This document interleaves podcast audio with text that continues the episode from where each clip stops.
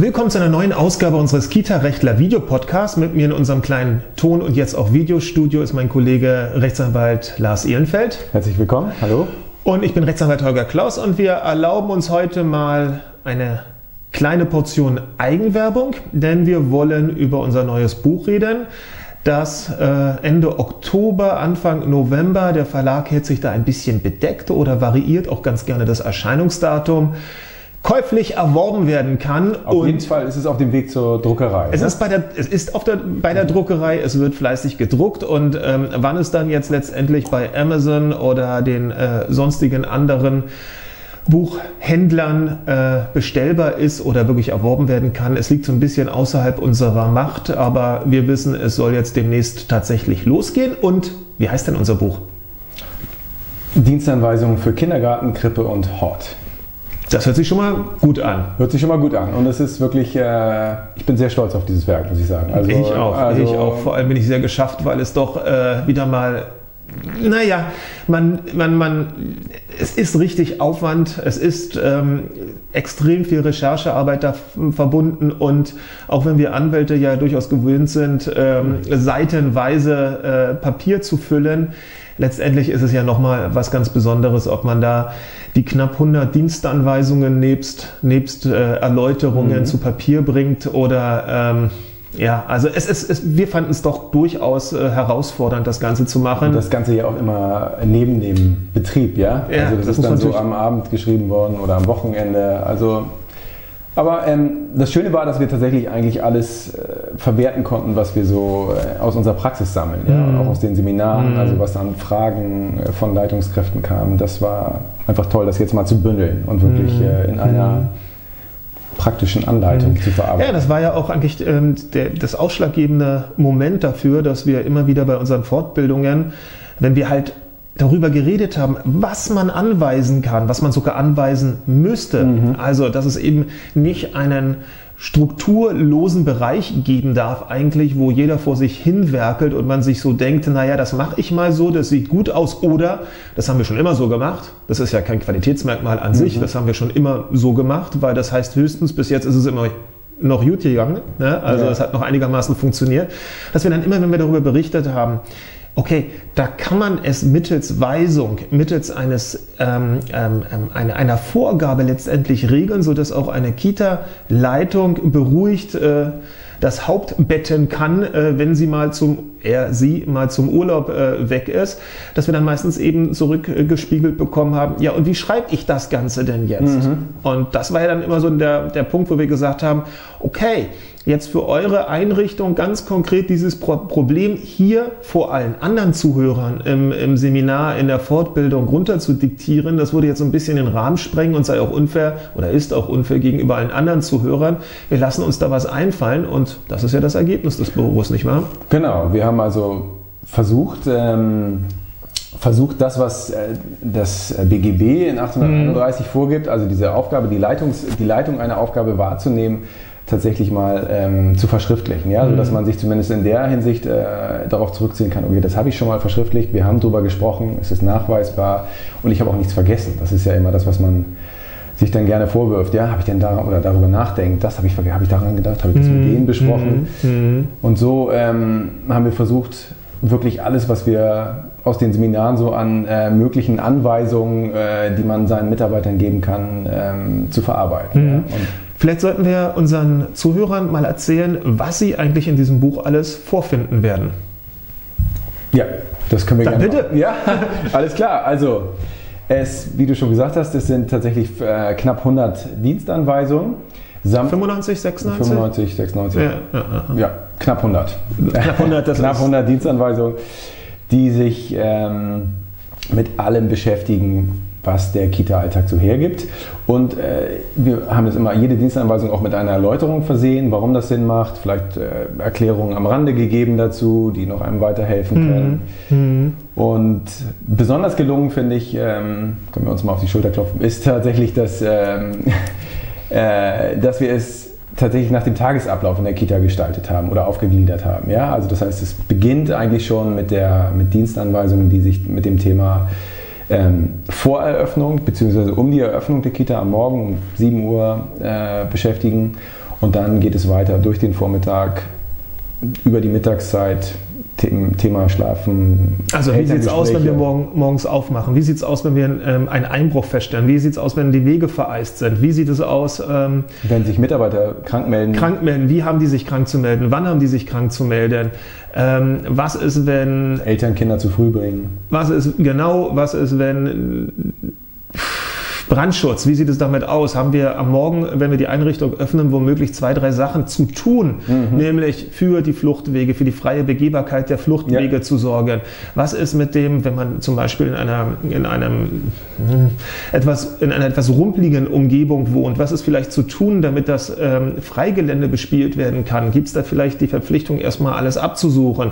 Das sind die Geschichten beim Öffnen der Einrichtung und dann haben wir uns natürlich Gedanken gemacht, was passiert dann am Vormittag? Sind da vielleicht Entwicklungsgespräche? Gespräche, die anstehen. Mhm. Was ist, wenn ähm, Handwerker in der Einrichtung sind? Ja. Gibt es da vielleicht eine Vorgabe, dass die eben nicht frei durch die Gegend laufen dürfen, andauernd die Türen aufhaben oder ihr Werkzeug irgendwo rumschimmelt, Dann sondern die Anrufe von Eltern zu dokumentieren. Mh, ganz ja, wichtig, die ganz Kinder wichtig. Abmelden, genau, äh, genau. Ja, also Dokumentationspflichten auf jeden Fall für die Mitarbeiter zu äh, verschriftlichen. Mhm.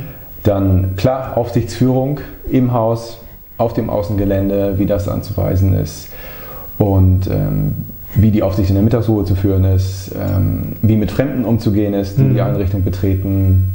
Wie Arzneimittelvergabe, Dokumentation der gesamten genau. ähm, Arzneimittel- oder Medikamentenabgabe. Wie ist es mit, mit der Aufbewahrung der Medikamente? Gibt es da vielleicht Vorgaben, die ja. man beachten sollte und die man eben auch dann ähm, seinen, seinen Erziehern gegenüber als Trägerverantwortlicher, als Leitung ähm, weiter kommunizieren muss. Und das sollte man gerade bei Medikamenten, wo es ja wirklich, also da, mhm. da, da ist ja, da gibt es ja nur richtig oder falsch, da gibt es ja nur das eigentlich sorgfältiger, yeah. ähm, dass man eben dort auch guckt, wie sichere ich mich selber ab als verantwortliche Person für die Einrichtung, dass da tatsächlich vor Ort jeder weiß, was zu tun ist. Das ist ja, ja durchaus auch sehr wichtig. Dann haben wir den äh, Nachmittag mit, mit Abholsituationen und so weiter, Basteleien, Sommerfeste, Sommerfeste. Und genau, Karneval, dann so ein Abschnitt noch ne? über besondere Situationen, mhm. ne? wie Feste und Ausflüge, wie man das so organisatorisch anweist, dass möglichst ähm, tja, Schädigungen und Unfälle und so weiter vermieden werden. Mhm. Ist, ähm, mhm. Und da haben wir eine ganze Menge von dem, was wir so an Rechtsprechung in unseren äh, Seminaren verwerten, äh, oder ja, haben wir hier auch dann umgesetzt und mhm. die Lehren sozusagen aus diesen Fällen gezogen. Mhm. Weil es gibt hier natürlich, das ist vielleicht auch noch sehr interessant für unsere Zuhörer und Zuschauer, es gibt natürlich ähm, diverse Urteile, die sich mit, nehmen wir mal die Aufsichtspflicht, mhm. ähm, mit der Aufsichtspflicht beschäftigen und diese ähm, Urteile sind ja leider immer ein bisschen, a, sind sie schwer zu lesen für den Außenstehenden und b, sind sie ein bisschen äh, freudlos, was den Erkenntnisgewinn angeht, weil ja immer drin steht, so war es falsch. Und dann fragt man sich immer, na, wie ist es denn richtig? Und da muss man schon sehr zwischen den Zeilen mhm. lesen mhm. oder auf den berühmten Halbsatz dann achten, wo dann irgendwo drin steht, Komma, zumindestens wäre zu erwarten gewesen, dass es sich zack, zack, zack, wie, wie folgt verhält. Und genau. das sind dann so die, wir nennen es immer so ganz gerne die golden, goldenen Nuggets, die man ja. dann halt herauszieht, um zu gucken, okay, wenn ein deutsches Gericht schon mal der Auffassung war, dass zumindest das und das zu erwarten gewesen wäre, naja, dann können wir genau das zumindest oder vielleicht noch einen Schnaps obendrauf, also etwas, mhm. noch etwas verbessern, noch etwas perfektionieren, wir das zumindest als Gerüst nehmen für eine Arbeitsanweisung, von der wir wissen, dass sie rechtlich ähm, hält, dass sie rechtlich zumindest genau. schon mal die Segnung indirekt durch ein äh, Gericht erfahren hat, weil es selber eben postuliert hat, das wäre zumindest zu erwarten gewesen. Ja, genau. Unser Beispiel ist ja, ähm, zum, ähm, dass zum Beispiel ähm, ein Gericht mal gesagt hat, dass gewisse Broschüren der Unfallkasse, dass es zumindest zu erwarten wäre bei doch mhm. etwas außergewöhnlichen oder sagen wir mal, nicht außergewöhnlich, sondern nicht gewöhnlichen Aktivitäten, ja. dass die in der Einrichtung irgendwo verfügbar sind. Das heißt, also da hat ein Gericht gesagt, wenn sich schon die Unfallkasse mhm. ähm, viele Gedanken über die Unfallvermeidung macht, naja, dann sollte es doch wohl sinnvoll sein, dass ja. diese Erkenntnisse irgendwie den Erziehern weitervermittelt werden. Genau, und also dass die zur Verfügung stehen und mhm. dass ich mich als Leitung auch darum kümmere, dass sie tatsächlich auch wahrgenommen richtig, werden. Ja? Und so richtig, oder als äh, Träger, als Träger eben. Denn genau. wenn ein Träger womöglich ähm, drei, vier Einrichtungen hat, dann will er auch wissen oder Gewissheit haben, so gut wie möglich, dass die ähm, ähm, Empfehlungen zum Beispiel der Unfallkasse zu einem ganz speziellen Thema, äh, Lagerfeuer ist ja auch sowas zum mhm. Beispiel oder, oder offenes Feuer in der Einrichtung. Aber das dazu, zu den Erkenntnissen und den Empfehlungen der Unfallkasse, dass diese nicht nur als ähm, ja, unverbindlicher Ratschlag zur Kenntnis genommen werden, sondern schon als etwas behandelt ja. werden, wo man sagt, okay, ich muss einen guten Grund haben, davon abzuweichen. Ich muss einen verdammt guten Grund haben, weil mhm. ein Gericht wird sagen, wird meistens sagen, korrigiere mich ein bisschen, wird meistens sagen, naja, Herr Je, ich weiß es doch auch nicht besser, aber mhm. wenn die Unfallkasse da schon zu schlauen Empfehlungen gekommen ist, na dann werde ich mich denen doch anschließen, weil da sitzen ja schließlich die Fachleute.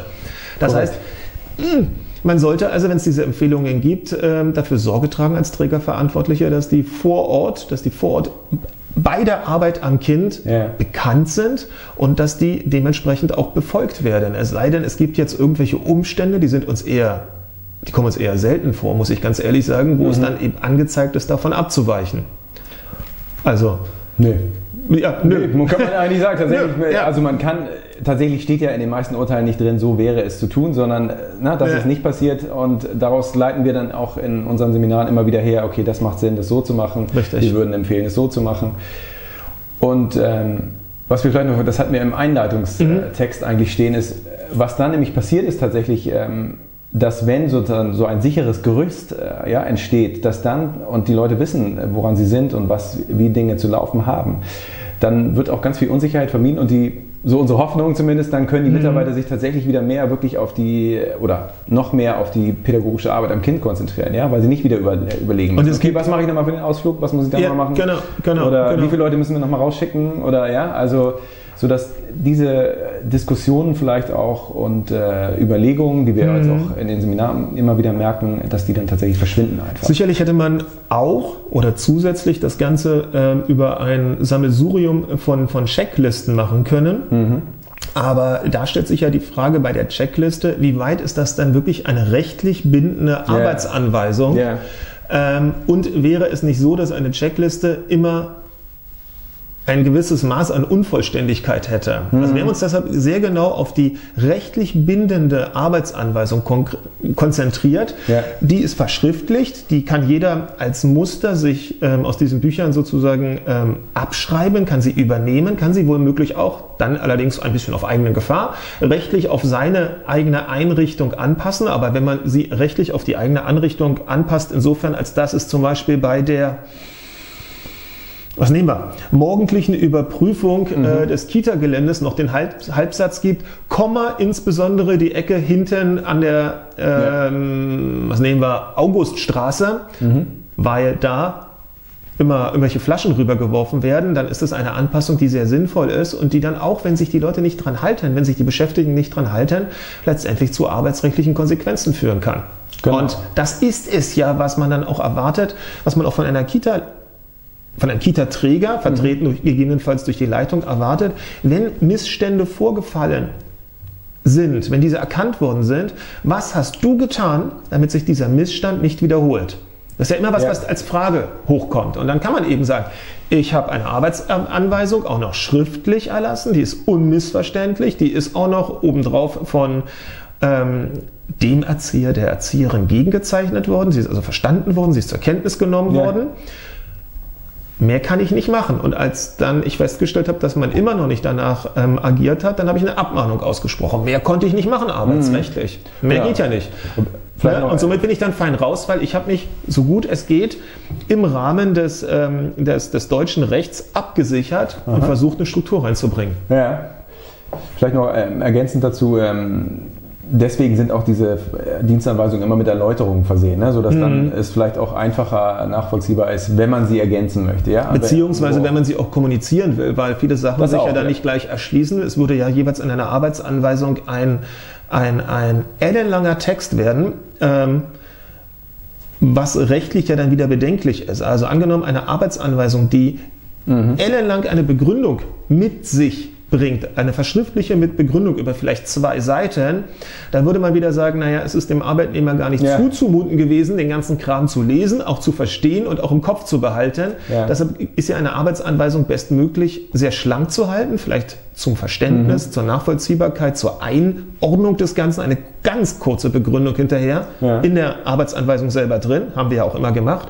Und alles weitere muss man dann einfach verbal kommunizieren, um ja. Verständnis für genau. letztendlich den Schachzug denken, der Leitung irgendwie zu erwecken. Ne? Dass wir das auch äh, empfehlen, ne? mhm. tatsächlich einzelne Dienstanweisungen, vielleicht Abschnitte äh, immer wieder neu zu besprechen, ja, mhm. zu erörtern, ob die verstanden wurden, in der Teamsitzung vielleicht, ja, und zu wiederholen auch. Mhm. Und für neu hinzukommende Erzieher, ähm, naja, da ist es durchaus dann auch, ähm, ich glaube, eine große Zeitersparnis, wenn man ja. einen, einen Kanon, nenne ich es mal, von den wichtigsten 15 Arbeitsanweisungen irgendwo in einem Ordner gebündelt hat, wo man sagen kann, so, und jetzt setzt du dich mal hin mit einem Teechen für eine Aha. Stunde und arbeitest die mal durch, denn so will ich es haben, so will ich es haben ja. als Leitung oder als Träger.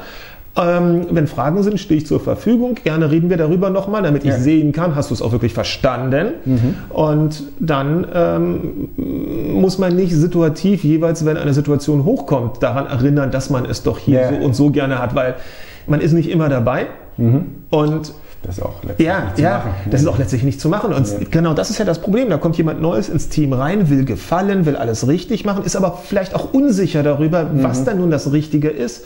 Und in dem Augenblick der Unsicherheit ja. ist ein gewisser ähm, strukturloser Raum und dann passieren dann halt meistens irgendwelche großen Irritationen. Vor allem, wenn das Bestandsteam sich auf etwas verlässt, weil haben wir doch immer so gemacht, gemäß Arbeitsanweisung und mhm, Absprache. Genau. Und dann kommt natürlich ein großes Chaos und das versucht man zu vermeiden. Genau. Also, also was, das, ja. Ja, und dann haben wir es noch, äh, weiß nicht, äh, haben wir noch einen letzten Abschnitt eingefügt. Ne? Wir sind ja gerade dabei, den Inhalt so ein bisschen zu äh, rekapitulieren, genau. Zu rekapitulieren und dann, oder, oder sagen wir mal so, äh, Interesse zu wecken. Ja, dafür, könnte man auch sagen. Millionen Leute das Buch kaufen, mindestens. Ja, aber tatsächlich wurde das immer wieder, ne, wenn wir es in den Seminaren, in den mhm. Leitungsseminaren angekündigt haben, dann war immer wo kann ich es vorbestellen, ja, wann kommt es endlich? Also es, ich glaube, dass das wirklich hilfreich sein kann. Ja. Und am Ende haben wir eben noch ein, äh, du hattest es schon angesprochen, man muss dann irgendwann auch mal reagieren, wenn vielleicht nicht äh, befolgt wird, was man sich an Strukturabläufen, strukturellen Abläufen wünscht.